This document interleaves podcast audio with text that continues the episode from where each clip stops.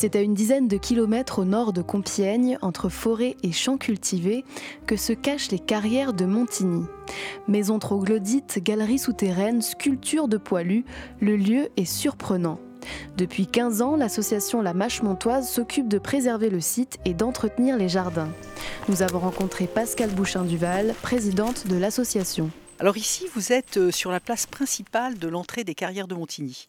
Dès qu'on arrive ici, hein, vous, constatez tout à fait euh, tout le frontail euh, et puis les maisons troglodytes, puisque en fait cette histoire commence vraiment avec l'extraction de la pierre au 19e siècle.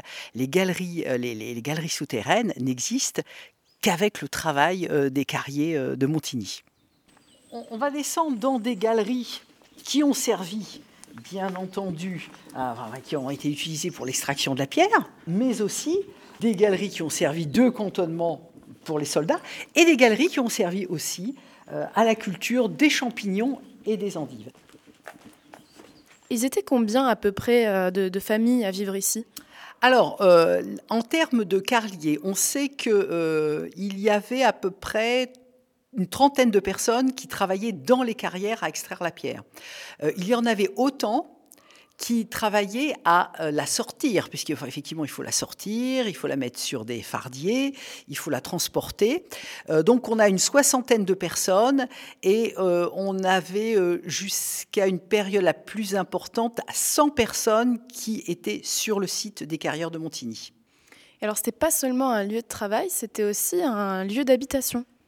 Oui, tout à fait. C'était un lieu d'habitation puisque euh, sur les familles qui habitaient, les, carriers, les carriers, euh, bien, ils habitaient sur leur lieu de travail et donc euh, ils ont aménagé des petites maisons, des maisons troglodytes. On y va? Où ça? Oh, sous la terre, vraiment. Vous n'êtes pas claustrophobe? On n'y est pas là encore? Ah non, pas encore. Ah mince. On va se faire un petit peu peur. Donc là, on va rentrer dans les dernières parties qui ont été exploitées par les carriers. Ah bah ça s'allume quand on passe, magnifique. Ah, ils n'avaient pas ça les carriers. non, ils n'avaient pas ça du tout. Qu'est-ce qu'on a comme traces de carrier ben, On a les frontailles, on a les maisons troglodytes, on n'a pas grand-chose, mais on a ça, ça c'est intéressant. Ces traces ici, euh, certains visiteurs me disent, ben, ils comptent les jours. Non, ils comptent. Ils étaient payés euh, à la pierre, ils étaient payés, euh, c'était des journaliers. Donc en fait, c'est un petit peu leur livre de comptabilité. Chacun avait un petit signe, et puis ben voilà, ils notaient les, les pierres qu'ils extrayaient. C'est un livre de comptabilité de carrier, à même la pierre. Pendant la Première Guerre mondiale, les carrières de Montigny ont servi de refuge pour les soldats. Les soldats donnaient euh, aux maisons troglodytes le nom de villa. Alors ça peut paraître euh, surprenant, hein, parce qu'on se dit villa, on pense belle demeure. Eh ben, c'était parce que les soldats avaient beaucoup d'humour. Donc ces petites maisons, ben, ils ont appelé villa. Alors on a la villa Suzanne, on la villa Madeleine. Euh, vous voyez, vous apercevez ici alors un oiseau qui porte ben, un courrier et puis on a bureau. Donc on peut imaginer que c'était ici, c'était le, bureau de poste où le courrier était distribué aux soldats. Et puis là, sur la partie à droite de la porte, vous avez messe, c'est-à-dire la cantine des officiers et des sous-officiers. Alors, là, c'est une, petite maison troglodyte qu'on a, qu'on a réaménagée pour montrer euh, voilà, aux visiteurs.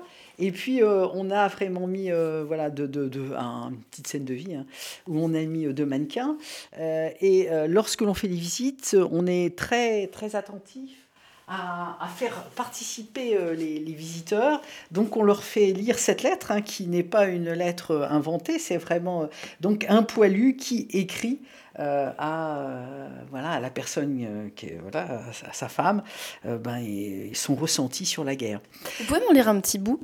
Ma chère Marie, la terre est devenue ma mère. Les flammes, mes compagnes, je ne pense plus, je ne vis plus, je ne vois plus que des obus. L'espoir est ma seule victoire, mais la mort dépasse mes espérances et j'entre peu à peu dans l'ignorance. Cette guerre est une lutte, c'est à qui le premier, aveuglé de furie, se précipitera vers l'immense tuerie. Le temps est gris, mon esprit aussi. Je n'ai plus la force d'être loin de toi. plus la force non plus d'être loin de l'enfant que tu portes. Tout ce que je te demande, c'est d'être forte, de prier, de rêver, d'espérer. La solitude me gagne. Je suis pourtant loin, l'esprit ailleurs, mais je suis là, présent et absent. Je suis sûr que tu m'entends. Je t'aime. Toutes mes pensées vont vers toi, Marcel. Parmi les archives qui ont permis aux bénévoles de découvrir le quotidien des poilus dans les carrières de Montigny, il y a le journal de Léopold Maréchal. Il est resté cantonné de septembre 1914 à décembre 1916. Euh, C'était à l'origine un dessinateur, un graveur. Et euh, il nous explique euh, comment il est arrivé ici, qu'est-ce qu'il a fait. Et ce journal, en fait, était euh, une seule édition.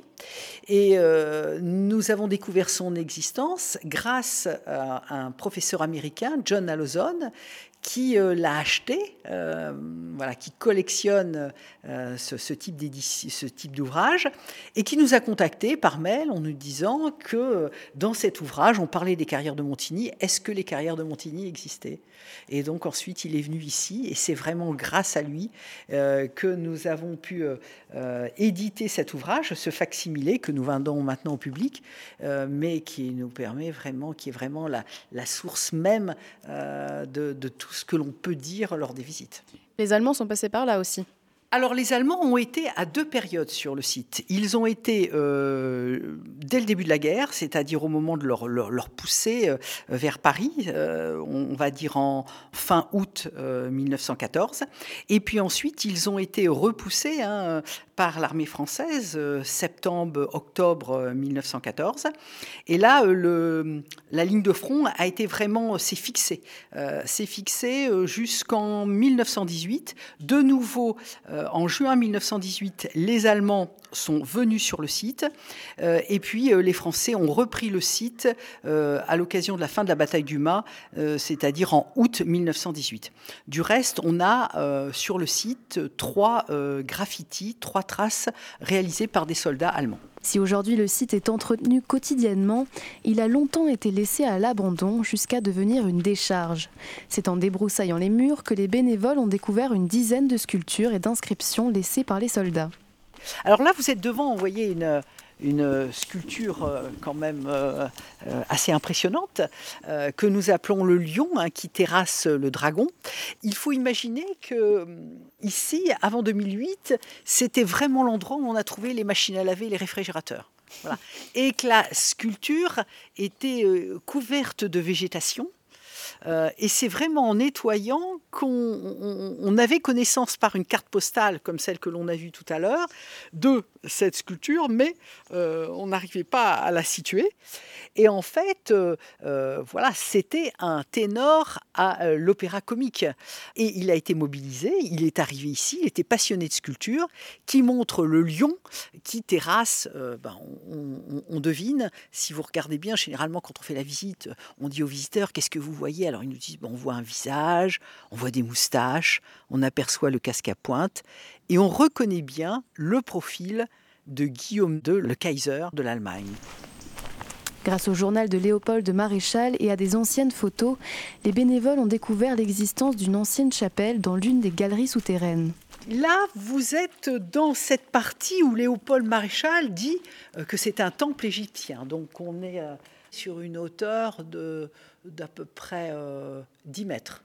Nous avons récupéré une partie de, de, la croix et ensuite nous avons reconstitué la chapelle à l'identique. Voyez, en grossissant euh, la, photographie, on a pu euh, retrouver euh, les motifs. Et du reste, Léopold Maréchal le, dit bien. Hein. il dit à l'hôtel, j'y crayonne des motifs décoratifs, des croix rosacées et au centre un faux tabernacle avec porte décorée de palmettes grecques.